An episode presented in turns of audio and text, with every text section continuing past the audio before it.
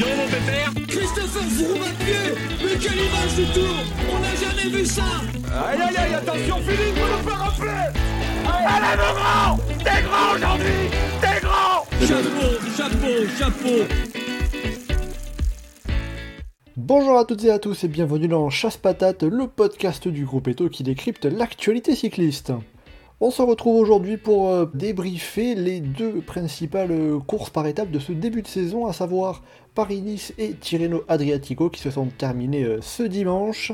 Deux courses remportées par deux Slovènes, Primoz Roglic en France et Tadej Pogacar en Italie, une domination slovène que l'on retrouve de plus en plus ces dernières années et que l'on a bien pu voir de, de part et l'autre des Alpes. On va donc débriefer les deux courses, la course française et la course italienne, et aussi avoir un petit œil sur Milan-San Remo qui arrive euh, samedi prochain, la Primavera, le premier monument de la saison. Et pour parler de tout ça, j'accueille avec euh, grand plaisir deux de nos spécialistes du groupe Eto. Pour commencer, Alex. Salut Alex.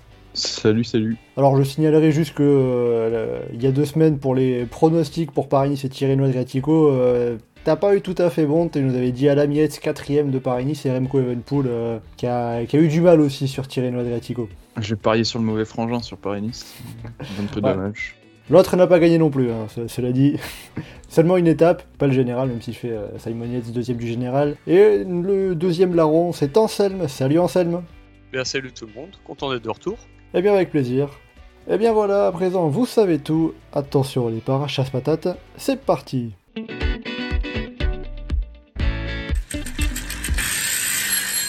On va donc euh, commencer euh, par euh, la course française, à savoir Paris-Nice, bien évidemment. Paris-Nice donc remporté par euh, Primoz Roglic. Là-dessus, je pense que je ne vous apprends pas grand-chose.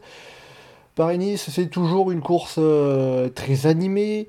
On a pu le voir cette année encore, mais j'ai pas trop envie de m'avancer sur le sujet. Je vais vous laisser, messieurs, dire concrètement qu'est-ce que vous en avez pensé de ce Paris-Nice qui a mal porté son nom de course au soleil vu qu'on a eu la pluie en fin de semaine? Alex? Bah, Une édition enfin, normale en termes d'un cru pour Paris-Nice. C'était une, émission, une édition qui était plaisante à suivre. On a eu droit euh, au triplé de jumbo en première étape. On a eu des bordures, on a eu des chutes, on a eu de la pluie, on a eu des attaques, on a eu du bazar. On a eu des échappées victorieuses, on a eu Burgodo qui nous avait fait vibrer sur, sur la sixième étape. Pour, moi, c'est une édition de Paris-Nice qui a tenu ses promesses. Comme, comme d'habitude, j'ai envie de dire, Paris-Nice, c'est une course qui, qui déçoit euh, très rarement. On a eu du spectacle, on a eu, bon, certains diront on n'a pas vu le vainqueur qu'on espérait parce que d'habitude Roglic il a l'habitude de, de, se rater sur la dernière étape, mais c'était pas loin. Hein. Il faut bien un peu de nouveauté. Ouais, c'est ça. Donc il, il, fallait bien qu'il la claque un jour, donc du coup, euh, bon, voilà. Et puis on a eu la première victoire en World Tour de la Porte d'une manière assez spectaculaire. On a eu droit au déboire des équipes françaises euh, à, à, peu près comme, comme à l'habitude. Avec quand même une victoire des... française, hein, euh, Mathieu Burgodo. Deux victoires. Oui, oui une victoire d'une équipe française. Équipe française et deux victoires françaises, absolument. Tout à fait. Donc, du coup, pour, pour moi, c'était une, une, belle édition, euh, comme, comme, on a l'habitude de voir récemment sur Paris-Nice. Anselme, est-ce que tu vas rejoindre euh, Alex sur cette belle édition de Paris-Nice bah, Moi, je vais être très français, donc je vais râler un peu. euh, J'ai envie de dire, on a une édition normale de Paris-Nice, puisque c'est un peu le scénario qu'on a depuis euh, quelques années. Mais surtout, la démonstration des jumbo dès la première étape, elle a un peu tué le suspense pour moi parce que bah, ils sont sortis dans une bosse à 3 alors que bah, ils avaient encore un peloton derrière eux. Ils ont fait péter tout le monde. À partir de là, je me suis dit, euh, bon, bah, Van Aert, Roglic, lequel? Bon, Van Aert s'est relevé sur certaines étapes et Roglic a montré des petits signes de faiblesse sur la dernière étape. Enfin, sur la dernière étape, ils montrent des signes de faiblesse. Il n'y a plus que Yates devant et Van Aert avec lui qui avait fait les trois étapes précédentes euh, complètement euh, pas à l'arrêt, mais il s'était relevé. Donc, euh, ça a été plaisant. On a vu, euh, comme l'a signalé euh, Alex, le numéro de, Berg, de Burgodo, c'était pas mal du tout. McNulty qui nous a fait un peu son, j'ai l'impression, son nouveau numéro qu'on aura l'occasion, je pense, de voir plusieurs fois dans la saison encore. Et puis après, bah, Jacobsen, Pedersen qui remportent leur sprint. J'ai envie de dire c'était attendu. Donc, non, ça reste quand même une, une bonne. Euh... En fait, j'ai envie de dire c'est une édition normale de Paris-Nice, mais Paris-Nice étant de base une bonne course. Donc, euh, on est quand même sur quelque chose de positif. T'as juste, des, as juste des attentes élevées en fait pour Paris-Nice, c'est ça quoi Bah, c'est ça, et puis je sais pas, un petit peu. J'allais dire un petit peu de folie, mais on en a quand même eu un peu. Non, mais c'est ça, je pense que en fait, le début de saison, la météo notamment fait qu'on a des grosses attentes, mais euh, la dernière étape, bah, c'est une superbe étape ces dernières années à suivre en, termes de cyclisme, et je pense qu'on adorait avoir une étape comme ça sur le Tour de France. Après, je pense que même avec un parcours similaire, ce serait pas possible étant donné que bah, finissent à 60 et euh, la météo plus les étapes d'avant en font que cette dernière étape est plus usante que si elle était à un autre moment de la course ou au mois de juillet. C'est vrai que tu fais bien de le signaler, ça a été un peu une hécatombe ce Paris-Nice avec euh, seulement 59 coureurs à l'arrivée. Pour comparer, hein, en 2020, avec euh, tous les abandons d'équipe à cause du début du Covid, il y avait eu 61 coureurs à l'arrivée. 59, on n'a jamais eu aussi peu de coureurs à l'arrivée de Paris-Nice euh, depuis 1985. Donc il faut quand même remonter pas mal en arrière avec bah, pas mal de coureurs qui ont chuté, beaucoup de coureurs malades aussi, euh, euh, une épidémie de grippe qui se propageait dans le, dans le peloton, donc ça a fait des ravages et notamment pas mal de, pas mal de prétendants au classement général. Pour revenir sur euh, le point que tu as soulevé, la domination de l'équipe Jumbo, on les a vus faire le triplé sur la première étape, aussi sur le contre-la-montre, ce qui fait là aussi une performance historique. On n'avait pas eu ne serait-ce qu'un triplé d'une équipe sur une étape depuis 1983 euh, avec l'équipe euh, SEM de Sean Kelly. Mais cette équipe euh, Jumbo Visma sur ce Paris-Nice, elle a montré plutôt quoi? Des coups de force ou bien plutôt des coups tactiques avec ce qu'on a pu voir aussi bien sur la première étape ou dans l'ensemble de la construction du classement général? J'ai envie de dire les deux. la, première étape, c'est clairement un coup de force, puisque on ne se retrouve pas avec un coup de chance, enfin, où les mecs qui les suivent, qui pour une raison ou une autre, euh, bah, peuvent pas. Là, c'est juste, ils n'avaient pas les jambes. Il y a Stibar qui les suit un moment avant de péter.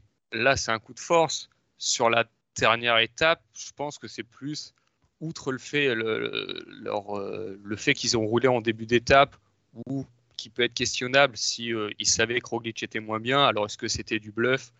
Je sais pas, ou juste assumer le poids de la course. Mais en dehors de ça, le fait que Van Aert se soit relevé sur les étapes précédentes, bah, on, se on, retrouve avec un équipier euh, presque plus fort que Roglic. Et donc à ce moment-là, il il sera jamais tout seul dans la course, sauf incident technique. Et donc forcément, bah, c'est un bon coup tactique. Même si le, fait de relever Van Aert sur les autres étapes aurait pu coûter cher si Roglic avait eu un jour sans ou un coup de moins bien sur ces étapes-là. Mais euh, Van Aert, on sait qu'il a également des objectifs plus tard dans la saison, que difficile de courir tous les lièvres finalement, ça a payé et euh, l'équipe ramène Paris-Nice. Donc, euh, je veux dire que c'était les plus forts, c'était les plus malins, que chapeau bas. J'ai cru que tu allais paraphraser euh, Patrick Chassé dans, PCM. le travail d'équipe a payé et le sprinter ramène la victoire à la maison. C'était un petit peu ça pour, pour ah. Jumbo, ceci près que Roglic n'est pas sprinter. Ou, ou sprinter décime, mais, mais ça, ça ressemble un petit peu à ça. Alex, on va reprendre les performances de Jumbo Visma dans l'ordre chronologique. La première étape, le triplé à Mantes-la-Ville. Euh, ils sortent euh, toutes les trois dans la dernière bosse, ils font exploser tout le monde avec euh, Nathan Van donc puis Christophe Laporte qui mène un train d'enfer dans la, dans la dernière montée. là, ils étaient les plus forts, peu importe le placement des autres coureurs, personne n'aurait été en mesure de les suivre. Bah, enfin, vu l'accélération qu'ils mettent, euh, je pense pas vraiment. Certes, il y a eu, il y a deux trois mecs qui étaient pas ultra bien placés, mais même euh, dans la bosse, on voit que la porte après, il se relève un petit peu dans la descente. On a l'impression que le, duo Roglic Van Aert veut faire gagner la porte. Donc du coup, au final, quand bien même un gars moins bien placé, mais je vois pas trop trop qui était bien placé à, à ce moment-là, peut-être la tour même, mais même la tour, je le vois pas approcher. C'était Turgis, c'est Turgis qui, est, qui, qui était ressorti un petit peu en compte, qui était pas très loin à quelques secondes au sommet. Ouais, c'était un TDE, ouais. Euh, et donc du coup c'était Turgis, pas la tour. Euh, même ça, du coup, on aurait juste fait euh, galoper la porte un, petit peu plus et il aurait, il aurait craqué. À mon avis, le trio Jumbo, c'était de loin les plus forts à ce moment-là. Et je pense que n'importe, il n'y a, a, pas grand monde qui aurait pu les suivre à mon avis. Et même disons euh, que un ou deux coureurs aient pu les suivre, on aurait juste sacrifié euh, Van Aert ou Laporte pour pouvoir, euh, pour pouvoir les faire craquer derrière. Anselme, tu rejoins ce que dit, ce que dit Alex, il n'y a pas de, pas de débat là-dessus, parce que ça parlait un petit peu sur le fait que les, Jumbo Visma, est-ce qu'ils étaient Est-ce que c'est le fait d'avoir fait ce triplé, c'est tout simplement être les bourrins, rouler les plus forts et puis advienne que pourra Ou alors c'est coup tactique d'être venu se placer précisément à ce moment-là de la course, tous les quatre en tête du peloton, d'avoir un peloton bien étiré et que d'ailleurs personne n'était en mesure de suivre bah Non, parce que même les gars qui étaient présents dans leur roue, c'était vu que c'était étiré, c'était forcément des gars en forme. C'était pas des, les porteurs d'eau du début d'étape qui, comme par magie, se retrouvaient devant à 15 bandes de l'arrivée, alors que ça avait vissé, qu'il y avait déjà eu des côtes avant. Donc non, c'est juste ils étaient plus forts et puis point barre. Dire que c'est parce que les, favoris et tout étaient un peu plus dans le peloton, je pense que ce serait un peu exagéré et tenter de minimiser la performance qui euh, est quand même assez exceptionnelle. Et d'ailleurs, hein, je, suis allé rechercher un petit peu les, screenshots, les palettes euh, qui ont été faites sur le, forum. Euh, à un moment, on a un petit groupe avec Quintana, Yates et euh, Kokar. Turgis, Turgis sort un petit peu de ce groupe, mais ne réussit pas à suivre. Donc, Kokar, Adam Yates, encore moins. Voilà pour clore. c'est la, la propagande CDA, ça. Faut pas... Euh, voilà, donc pour euh, clore un petit peu l'épisode de la première étape, les Jumbo Visma, on les a vus encore euh, très performants par la suite. La deuxième étape marquante, on va pas parler du contre-la-montre, puisque là c'est vraiment des niveaux individuels, mais l'étape du l'arrivée au col du Turini, Primo Roglic, est-ce qu'il était inquiété véritablement, selon vous? Ah, la seule moment où il était inquiété, c'est dans l'étape suivante à Nice. Mais dans le, le Turini, il a répondu présent et jamais été vraiment mis en difficulté. Le seul qui, a semblé, qui semblait aussi fort que lui, c'est Martinez. Mais à aucun moment on a senti Roglic euh, se dire Ah là, il est pas bien, il va lâcher. Surtout qu'en plus, c'était une, montée sèche. On sait que c'est un, exercice où le Slovène est quand même assez dominateur et se rate rarement. Autant sur un enchaînement, pourquoi pas, et sur une montée sèche comme ça, c'est beaucoup plus rare. Et il avait aussi l'avantage euh, du maillot jaune du classement général, la position. Il, c'était pas, il avait déjà ses, secondes d'avance, par exemple, 39 secondes d'avance sur Simon Yates au départ de cette étape du Turini.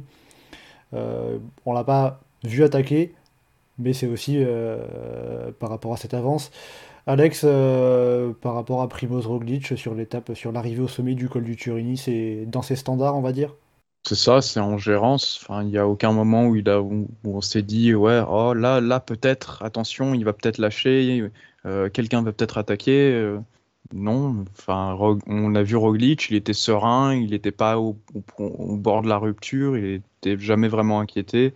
Et à la limite, c'est vraiment ses adversaires qu'on a vu galérer. On s'est dit, ah, Yates, quand même, il galère sacrément. Martinez, je ne sais pas s'il va tenir jusqu'au sommet. Donc, euh, moi, non, c'était juste une domination euh, sans, sans, partage de la part du, du, Slovène.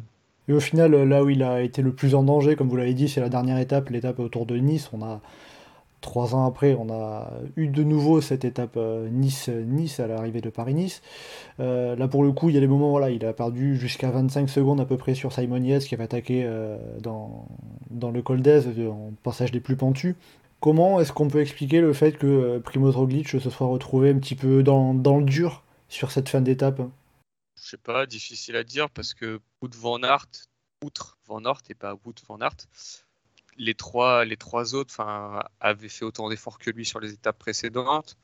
Est-ce que la météo a joué un, rôle, la pluie, le froid? Je ne sais pas parce qu'il fait partie de ceux qu'on a vu enlever euh, manchettes, jambières, euh, gants dans, dans la dernière ascension. Assez tard au final. Hein.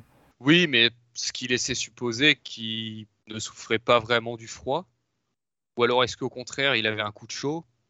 Ça m'étonnerait vu la température. Donc euh, difficile à dire, même si on se rend compte que Roglic a de temps en temps sur euh, des enchaînements d'étapes, on va dire, j'ai envie de dire assez intenses, mais là sur Paris, ça n'a pas été si intense que ça. Il a tendance à craquer. C'était le cas sur la planche des Belfi en troisième semaine. L'année dernière, bon, c'était sur une chute sur Paris-Nice, mais on peut supposer que cette chute survient parce qu'il n'est peut-être pas aussi bien que d'habitude. Donc, euh, il a peut-être un problème de récupération comme ça, mais sinon, ouais, difficile à expliquer. Ou alors, c'était juste un jour un peu moins bien. Alex? Bah ouais, enfin, pas, pas vraiment de théorie là-dessus. peut-être une mauvaise gestion de l'effort, peut-être qu'il en avait trop fait euh, les jours précédents, peut-être qu'il a mal récupéré, peut-être que la météo lui lui convenait pas trop. On peut, on peut, on peut mettre un paquet de théories. Je suis pas sûr qu'on ait les réponses. Je ne sais pas s'il a dit sur Twitter ou sur, une, autre plateforme euh, de réseaux sociaux euh, pour la, raison pour laquelle il, était un peu moins bien. En tout cas, il pourra donner un, sacré cadeau à Van Aert qui l'a bien aidé. On a eu des flashbacks un peu de, de From Wiggins 2012 avec euh, Van Aert qui lâche un peu Roglic avant de l'attendre pendant 2-3 mètres, avant, de redoubler d'efforts pour pouvoir revenir sur Yates. Donc ouais, je, je suis pas suis pas sûr et je pense pas vraiment qu'on sache, à moins que l'intéressé en personne nous dise pourquoi, pourquoi il était un peu moins bien. Et après encore, Primo Roglic en difficulté, il finit quand même seulement à 9 secondes de Simon Yates avec Wout van Aert, troisième de l'étape, donc euh, avait euh, pas grand monde qui était mieux que, que, le Slovène. Euh, après aussi, sur cette dernière étape, il n'y a pas eu d'échappée, les Jumbo-Visma ont imposé un gros rythme dès le départ. Est-ce que ça leur a pas justement nuit un petit peu avec finalement Roglic qui s'est retrouvé très tôt tout seul avec Wout van Aert quand, quand les Ineos ont accéléré Peut-être qu'ils avaient juste peur d'un repeat des années précédentes, en fait. ils, se sont dit, bon, tant, tant qu'on est en contrôle de la course pendant tout le long, il n'y aura rien qui nous arrivera. Donc c'était plutôt bien joué de leur part de, de, de, faire comme ça. Oui, je pense. Euh, le plus, plus longtemps où tu as la course sous contrôle, le, mieux seront tes chances à l'arrivée. Du coup, au final, pour eux, c'était la, bonne chose à faire s'ils n'étaient pas totalement sûrs de leur capacité. Euh, tout du long euh, pour ne pas avoir à gérer des relais d'échappée qui auraient pu aider d'autres leaders qui auraient attaqué plus loin. Je, pense que ça les a avantagés. Eh bien, euh, on va continuer par rapport à Paris. On a pas mal parlé de, Primoz Roglic à Jumbo Visma. On va quand même évoquer nos coureurs français avec euh, deux coureurs français qui terminent dans le top 10 du classement général, à savoir Guillaume Martin 9e et Aurélien Paré-Peintre 10e. On a eu deux victoires d'étape française, comme vous en avez parlé, avec euh, Christophe Laporte sur la première étape et euh, Mathieu Burgodeau sur la sixième étape à Aubagne, qui est sorti en puncher. Au total, ça, va, ça, peut être quoi le bilan? Quel bilan on peut faire de ce Paris-Nice pour nos coureurs français? Bah, Ça bon. pour le point de vue. Alors, donc, on a Alex qui nous dit un bon Paris-Nice. Déjà, c'est rare qu'on ait des compliments pour les Français de la part d'Alex. Anselme, précise ta pensée. Euh. Bah, si on prend euh, le point de vue, euh, je vais parler équipe française, Cofidis, ils ont Yon Izaguirre 7e, Guillaume Martin 9e. Belle présence. Guillaume Martin a attaqué plusieurs fois. Yon en second rideau a été hyper régulier. Je pense que c'est pour ça qu'il a été recruté. On sait que cette année, les points UCI vont avoir de l'importance si l'équipe veut garder sa place en World Tour. Donc, euh, il répond présent sur le premier, on va dire, euh, pour les premiers, aux premiers gros enjeux de la saison. C'est une bonne chose. Les deux semblent fonctionner bien ensemble, des tempéraments différents. Guillaume, qui plus rouleur, a pas forcément besoin de plus attaquer. Guillaume Martin, qui a perdu du temps bon, sur problème mécanique dans les bordures, mais on sait que le chrono, c'est pas son truc, peut être plus porté sur l'offensive. Je pense qu'ils ont un bon duo pour cette saison et que donc ce Paris-Nice va leur apporter un peu de confiance. Paris peintre, euh, difficile de. Je j'ai pas trop d'avis là-dessus. Il était pris dans les bordures, hein, lui aussi, comme Guillaume Martin. Ouais, ouais, mais après ça, il a été, on va dire, enfin, il est là à la régularité, mais il a été très transparent. Là, on l'a vu, enfin, j'ai envie de dire, on l'a vu un peu à la Zoubeldia en fin de groupe faire le gouvernail. Donc à voir. Après, il est, il est, on va dire, il est relativement jeune. Et Aurélien ah. Paré-Peintre chez AG2R qui a, qui a, qui a perdu euh, deux de ses euh, leaders ou coéquipiers, en tout cas avec, euh, enfin plusieurs, mais Ben O'Connor et Clément Champoussin qui étaient mieux placés que lui au terme de l'étape des bordures, n'ont pas fini ce Paris-Nice, hein, pour, pour préciser. Hein. Oui, donc bah, on va dire qu'il sauve les meubles, il fait un très bon leader de substitution. Après, est-ce que c'est une performance comme ça ou est-ce que c'est annonciateur de, mieux plus tard? Je ne sais pas.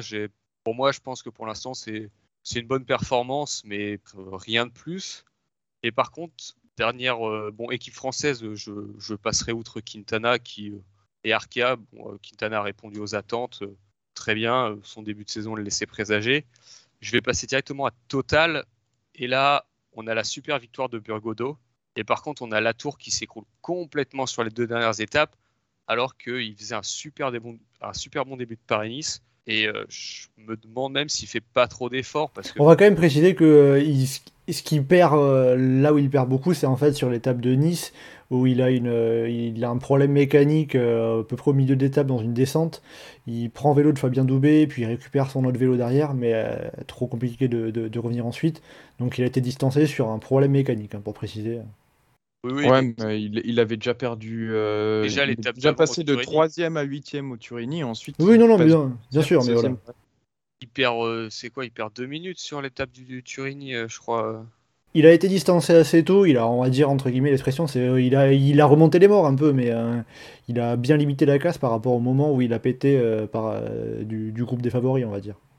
2 Ouais, mais 5, il a terminé. Après, il y a des trucs où on le voit faire un sprint de malade l'étape euh, l'étape d'avant là, c'est dans l'étape euh, que gagne McNulty. Il finit premier du groupe de favoris à faire un sprint énorme. On se demande pourquoi. Je me suis dit, il n'y a pas de bonif, euh, c'est tout plat. Pourquoi? À côté de ça, on a Roglic et Martinez qui finissent deux dernières places du groupe. Enfin, ok, c'est une course d'une semaine, mais c'est des efforts qui comptent et il, finira par craquer. Donc, euh, bah, petite déception pour la tour parce que après la première étape, je me disais, je le pensais en forme et j'attendais un peu mieux. Donc, euh, petite déception pour lui. Et après, par contre, Burgodo, bah, super victoire. Genre, euh, il est sorti dans le final et hyper costaud pour résister au retour du peloton.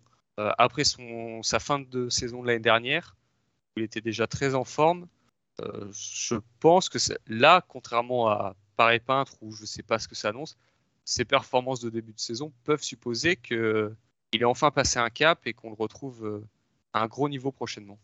Le Julien Alaphilippe de Vendée euh, pour le bouc et les performances. hein. J'allais dire du pauvre, mais euh, tu le dis mieux. Alors, Anselme, t'as quand même oublié, je sais pas si c'est conscient ou non, les deux autres équipes françaises, à savoir Groupama FDJ avec David Godu qui a été pris dans, dans une chute au moment où les bordures se sont créées euh, sur l'étape d'Orléans, et euh, B&B Hotel qui a été présent dans des, dans des échappées avec euh, notamment Victor Koretsky qui a fait pour la première fois une sortie de plus de deux- 200 km sur l'étape de Bagne, en échappée en plus, donc voilà pour euh, compléter le bilan. Après, là, il y avait peut-être moins de choses à dire, hein, je pense. hein. Il n'y a pas vraiment de fait marquant. Enfin, Bonamour montre qu'il a encore les jambes. Euh, Il fait deuxième derrière McNulty, bon, à deux minutes. Et il répond présent sur l'étape difficile. Et euh, Groupama chope le maillot à poids. Enfin, Groupama, ils viennent avec Godu. On va dire que ça, je fais des guillemets, que vous le voyez pas, mais je fais des guillemets, ça sauve leur parénisme. Mais quand on vient avec Godu, on espère autre chose que de revenir avec le maillot à poids. Ils, ils gagnent pas d'étape, tout ça. Donc, pour une équipe pour le tour, c'est très secondaire. Après, c'est là où c'est de la malchance quand t'as ton leader qui, qui se pète euh, sur, euh, sur une grosse chute et qui finit l'étape dernier à plus de 10 minutes, euh, qui a un peu tout le corps en vrac. Euh, c'est compliqué, mais bon. Certains diront qu'on chute jamais par hasard, mais euh, est-ce qu'on va aller sur ce terrain-là euh, Est-ce que c'est pas peut-être aussi quelque chose à, à laquelle l'équipe Groupama FDJ est habituée avec euh, Thibaut Pinot, euh, c'est pas pour ça qu'on les aime Très probablement que oui. Il y a peut-être un peu de ça. Avec tout ça, donc on a fait le débrief de, Paris-Nice. On- Il y aurait encore pas mal de choses à dire, euh, mais on va pas y passer euh, trois heures non plus. On va continuer sur euh, Tirreno Adriatico, qui a vu la victoire de Tadej Pogacar. On en avait parlé un petit peu la semaine dernière, il y a deux semaines, pardon. Tadej Pogacar, la question c'était est-ce qu'il est battable? Ben, La réponse sur ce Tirreno, c'est non. Euh, ou alors euh, il faut qu'il se trompe de route pour, euh, pour que Warren Barguil euh, remporte l'étape, euh, la, la cinquième étape. Mais ma question c'est Tadej Pogacar, au final, jusqu'où il peut aller Le jour où il y a une route, la lune. Carrément. Parce que pour le coup, Tadej Pogacar, en parlant de il y y a une stat qui est aussi parlante, c'est que à partir du moment où il a pris la tête du classement général d'une course par étape, il ne l'a jamais perdu. Ah, non, mais c'est, enfin, c'est les, les stats sur Il suffit de trier ces, les, les courses par résultat et c'est abusé. Enfin, il a quasiment autant de résultats, enfin, plus de résultats dans le top 10 qu'en dehors sur euh, l'ensemble des courses. Il est tout le temps présent, c'est euh, tout le temps, il écœure tout le monde. Sur l'étape de montagne, son attaque, enfin, t'as Landa qui place trois démarrages, qui fait le, le truc au forceps. Pogacar, il place une attaque et c'est ciao. en 200 mètres, il y a 25 secondes. Est-ce que aussi justement quand, quand, quand Pogacar attaque, euh, Vingegaard, euh, Vingegaard pas trop puisqu'il engueule Landa, mais Landa et Porte se disent pas un peu, euh, bon bah Pogacar s'en va, on peut rien faire. Ouais, mais c'est, enfin, ça, ça parle, ça montre le, la supériorité, enfin, on va dire, je vais pas dire la crainte, mais juste l'impuissance qu'il inspire à ses, à ses adversaires. C'est comme si euh, dans les courses, dans les courses euh, amateurs, tu laisses partir euh, un type parce que bah il est pas dans ta catégorie, donc tu t'en fous. On a l'impression que c'est pareil. Que non, bah on sait pas jusqu'où il peut aller. Il a 23 piges. Bah, on sait où il peut aller sur cette saison hein, déjà. Milan-San Remo, Strade Bianche, Liège-Bastogne-Liège, Ronde, Flèche Wallons, Tour de Slovénie, Tour de France, Vuelta et Lombardia. Voilà. Combien de victoires sur toutes ces courses Sachant que le Strade Bianche est déjà passé. Hein. Bah, euh, Tour de France, 21 étapes et générale, ça fait 22. et après, faut... faut faire le reste. Oh non, bah. ah, il va peut-être laisser les Champs-Élysées à Wout van Aert, on sait jamais. Non, mais. Disons juste qu'il y, y, aura plus de victoires que d'épreuves, hein. ça c'est clair. Bah, là, le truc, en fait, c'est que il n'y a pas une course où on va pas le glisser dans les favoris tant on ne sait pas jusqu'où il peut aller et ce que sera son potentiel. Même si le Tour des Flandres, on va dire que il y a 10 ans, on aurait dit bah, c'est un grimpeur, ok, vient sur le Tour des Flandres, il va rien faire. Mais euh, un mec euh, comme Valverde, son premier Tour de Flandre, il le finit dans le top 10 à plus de 30 piges. Pogacar, vu le niveau qu'il a, bah, on se dit euh, bah, pourquoi pas en fait. On parle d'Evenpool comme le, successeur de Merckx. Aujourd'hui, dans les résultats et, et la polyvalence, c'est plutôt Pogacar ce Tirreno Adriatico remporté par euh, Tadej Pogacar. On a aussi vu un Français euh, qui a fait parler de lui avec euh, une place dans le top 10 du classement général final. C'est Thibaut Pinot, 8ème. Thibaut Pinot, 8ème du classement général de Tirreno Adriatico. pour situer, la dernière fois qu'il était dans le top 10 d'une course par étape pour le tour, c'était le Critérium du Dauphiné 2020.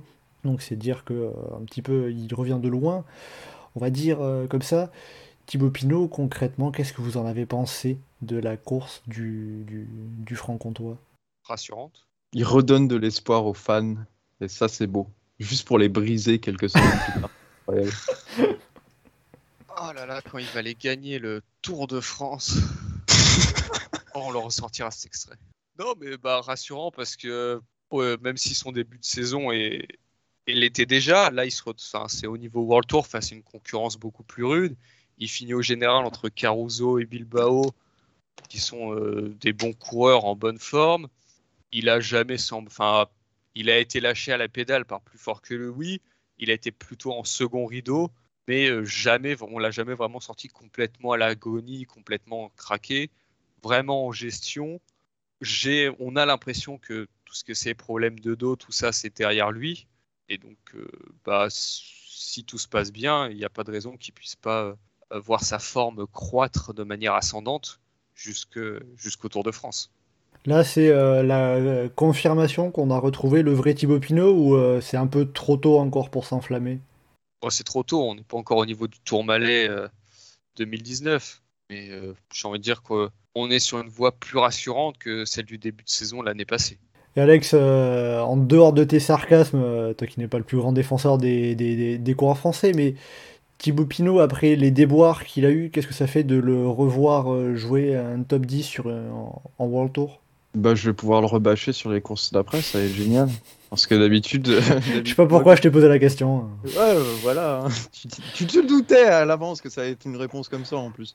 Non, enfin, en vrai, pas de grand chose à ajouter sur le truc que j'avais dit avant. Hein. Pour moi, euh, Pinot, ouais, ok, c'est rassurant, mais pour moi, il va devoir prouver un peu plus qu'un fond de top 10 sur Tirreno pour, pour dire qu'il est vraiment de retour, parce que d'habitude, c'est pas vraiment des performances qu'on attend de, de Thibaut Pinot. Donc, de là à dire qu'on a retrouvé Thibaut Pinot d'avant, oh là là, il va nous sortir des numéros sur le Tour de France. Bon, peut-être se calmer un petit peu, on va dire, ouais, c'est bien, il se reprend.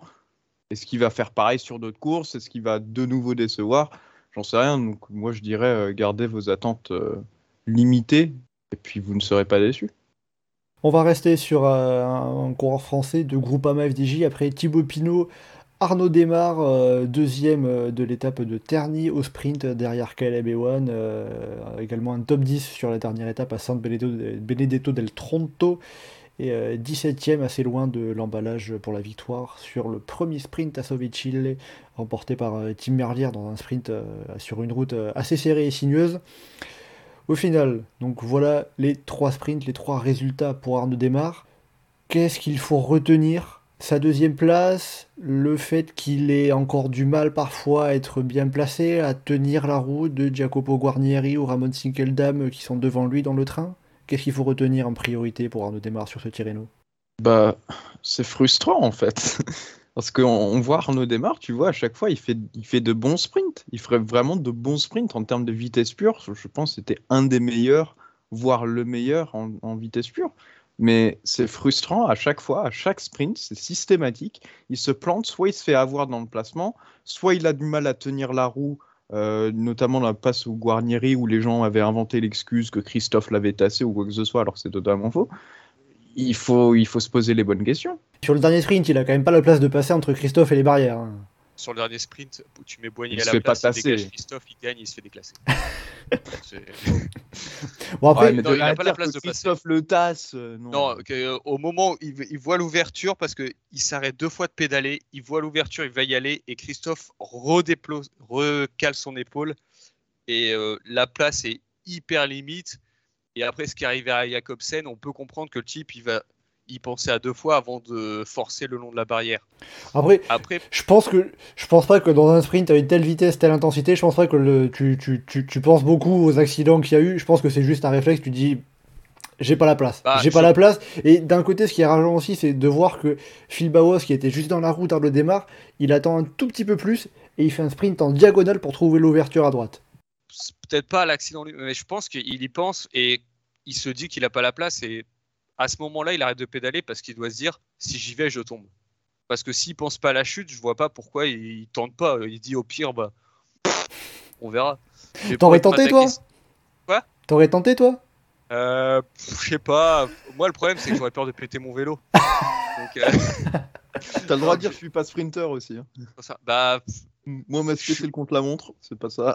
Moi, je suis, plus sprinter que grimpeur, donc. Euh, mais j'en sais rien parce que on est, enfin, un sprint à la pancarte à l'entraînement du club, c'est pas un sprint euh, sur Tirreno, donc euh, c'est complètement différent. Mais pour répondre à, pour te répondre, je pense qu'il faut retenir les deux et son sprint sur l'étape de Terny où il est monstrueux et Ewan Lebas, mais bon, c'est Caleb Ewan qui est peut-être le meilleur sprinter en termes de kick où il se décale de la roue et il, il fait le jump instant, donc euh, hyper dur à battre dans ces moments-là. Et sinon, démarre, il lance d'hyper loin et sur un faux plat montant, pavé, et il n'y en a qu'un seul qui est capable de le remonter. Donc, sa perf, elle est hyper rassurante. Dans ce cas-là, il faut faire un sprint sur la trouée d'Arambert alors. Hein. Ouais, c'est peut-être un peu trop bossé. non, mais dans ce cas-là, je pense qu'en fait, démarre sur les profils. Euh, genre, il y a 10 ans, on aurait dit des profils pour Uchoff, mais des sprints en faux plat après des courses un peu dures, là, il va être très bon. Sur les sprints plus faciles où les autres sprinteurs ont plus de fraîcheur, bah, on se rend compte qu'il se fait bouger à fond et que bah, le train FDJ, c'est pas le, train HTC d'il y a 10 ans et ils n'ont pas la capacité de mettre tout le monde en file indienne. c'est un peu la loterie de démarre, ouais, il est rapide, mais pour jouer la gagne, déjà, il faut qu'il puisse faire le sprint. On l'a vu déjà sur l'UAE Tour, où euh, bah, hyper souvent, en fait, il fait 5-6, mais parce qu'à aucun moment, en fait, il est capable de vraiment lancer son sprint. Il y a toujours une roue de vent et on le sent toujours un peu gêné. Donc, euh, c'est un Tirreno. Il y a du positif et du négatif. Donc, à voir pour la suite de la saison. Qu'est-ce qui peut lui euh, manquer concrètement pour euh, avoir à la fois les victoires et un peu plus de régularité aussi dans ses, dans, ses résultats? C'est, Je vais me dire, c'est presque ironique, mais une mentalité un peu à la Boigny d'il y a 3-4 ans où tu vois un trou, tu y vas. Un truc de on va prendre une euh, phrase de Formule 1, mais c'est Senna qui disait si il y a un gap et que tu vas pas, bah t'es plus un, pilote. Bah là pour un sprinter c'est pareil, c'est le trou si tu vas pas, bah tu resteras deuxième. Donc je pense qu'il faut que un mental un peu plus, tueur, ça, ça lui permettrait de gagner un peu plus souvent. Après finalement, est-ce que c'est quelque chose que Demar, Carlo Demar a déjà eu ça? Je sais pas. Je... Ses premiers succès au Qatar ou à Hambourg, on le connaissait pas, il sortait tout juste des rangs, euh, des rangs espoir. Et euh, on l'avait pas analysé où on se dit, je me rappelle plus, c'était il y a 10 ans, mais j'ai pas le souvenir qu'on disait qu'il savait pas frotter ou des choses comme ça. Ou alors, si c'était le cas, il avait l'excuse du néo-pro, donc il faudrait se repencher sur ces courses-là. Mais je pense, enfin, Boigny, très jeune, c'était le sanguin, c'était le sprinter dangereux.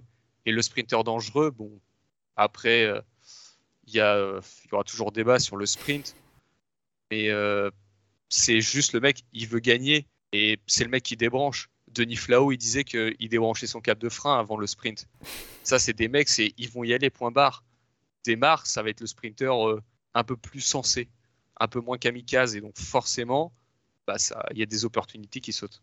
Alex, est-ce qu'il peut y avoir euh, une autre solution pour Arnaud Desmar que euh, le mental de tueur à aller chercher et qui n'est pas forcément simple quand on ne l'a pas naturellement euh, difficile à dire, peut-être juste, euh, enfin, s'il sait pas se lancer tout seul, une meilleure équipe pour pouvoir le placer. Mais après, euh, je trouve que son équipe, son train est plutôt bien rodé. Arnaud démarre, enfin, ils ont, ils ont il manquait peut-être Kung.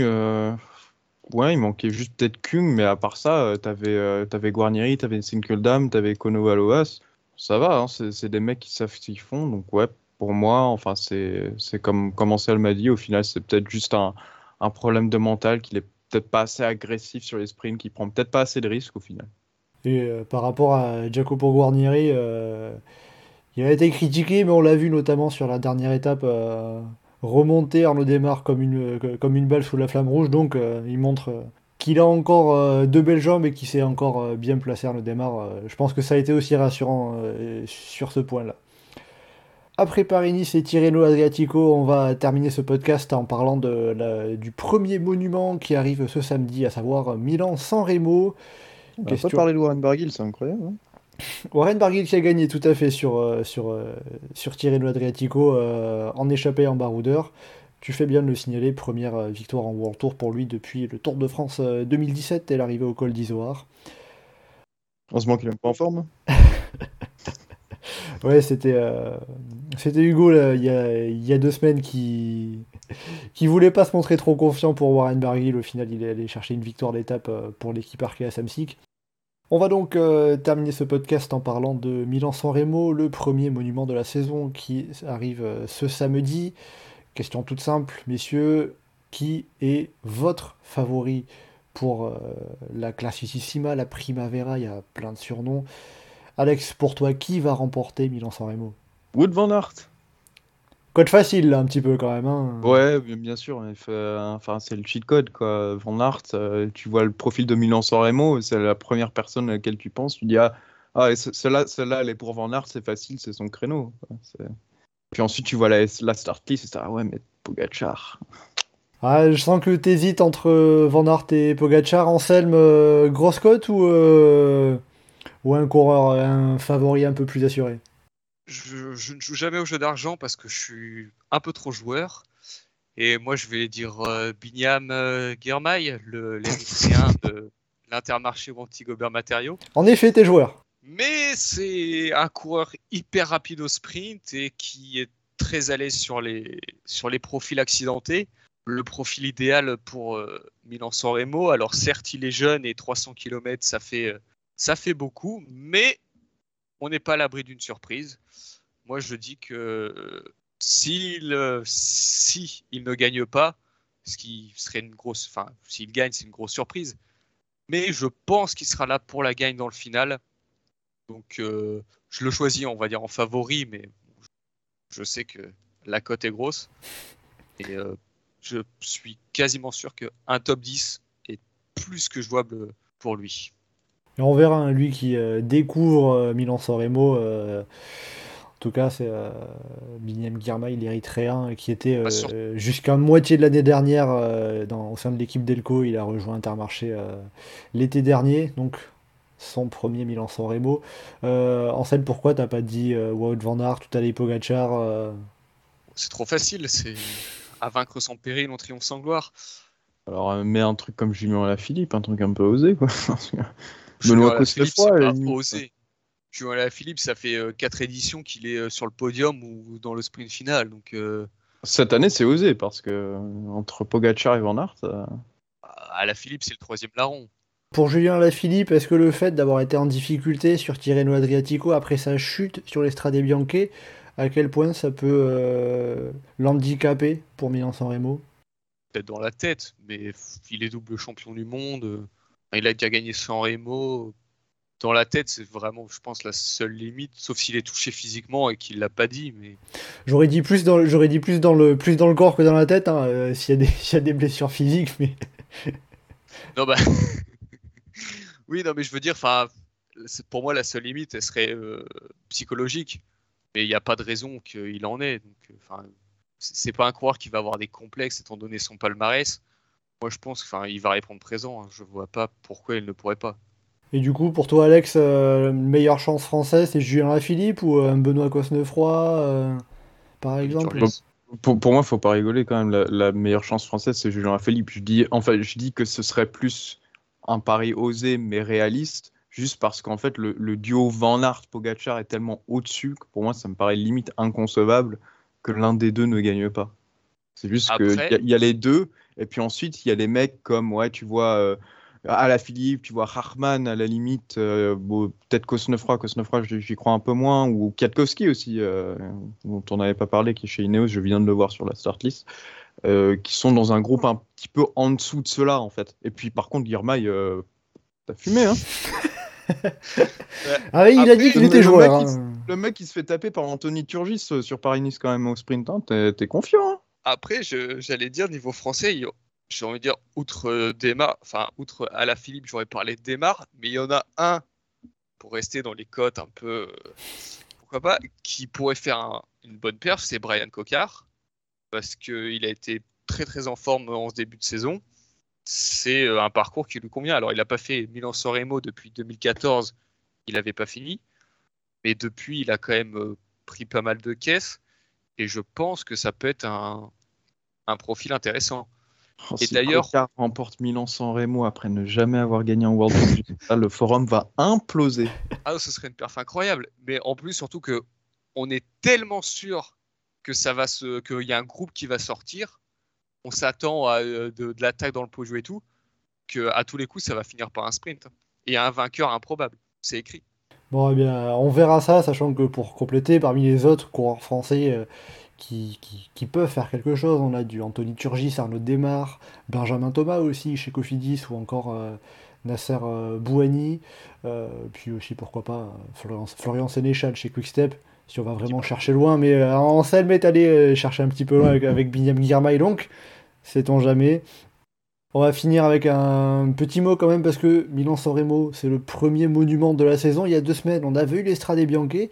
Il y avait quand même des débats. Est-ce que l'Estrade Bianche, euh, c'est le sixième monument de, cycliste de la saison? Est-ce que il faut élargir la liste, la définition des monuments? Actuellement, on a cinq monuments hein. Milan-San Remo, le Tour des Flandres, Paris-Roubaix, Liège-Bastogne-Liège et euh, le Tour de Lombardie, est-ce qu'il y a plus de courses que cela qui peuvent prétendre à ce statut de monument, selon vous? Bah Déjà, moi, je ne mettrais pas l'Estradé. Je... Il y avait euh, une étude, euh, enfin, un sondage des coureurs qui demandait ce qui, qu'est-ce qui faisait d'une course un monument. Et il me semble que le premier, c'était la réputation. En tout cas, l'historique euh, participait beaucoup au truc. Et le, en fait, c'est ce que l'Estradé n'ont pas. Bah pour moi, c'est ça, en fait. Et, c'est qu'elles sont trop euh, récentes. Une vraie distance. Ouais, c'est ça. Une, une, classique de 100 et, Ok, l'Estradé, c'est un, un, spectacle incroyable tous les ans. Mais c'est 180 bornes et ça existe depuis 20 ans. Les monuments du cyclisme, c'est un truc qui existe depuis, euh, depuis la nuit des temps, depuis, depuis 100 ans, quoi.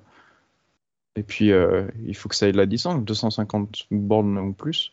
L'Estradé, ça rentre dans aucune des deux catégories. Donc pour moi, ça, ça rentrera jamais dans, dans les monuments. Et je vois pas vraiment quelle course pourrait rentrer dans, ce, dans, dans le statut de monument. La seule que je pourrais voir à la limite, ce serait peut-être Gand-Wevelgem, mais c'est tout. Ah, moi je suis pas d'accord, non. J'aurais dit soit l'Amstel pour la place oui, à part qu'elle occupe dans le triplé ardennais et puis l'historique, enfin, c'est une classique du Coupe du Monde. Enfin, c'est pas vraiment la flèche et Liège, c'est pour puncher. L'Amstel est plus ouverte.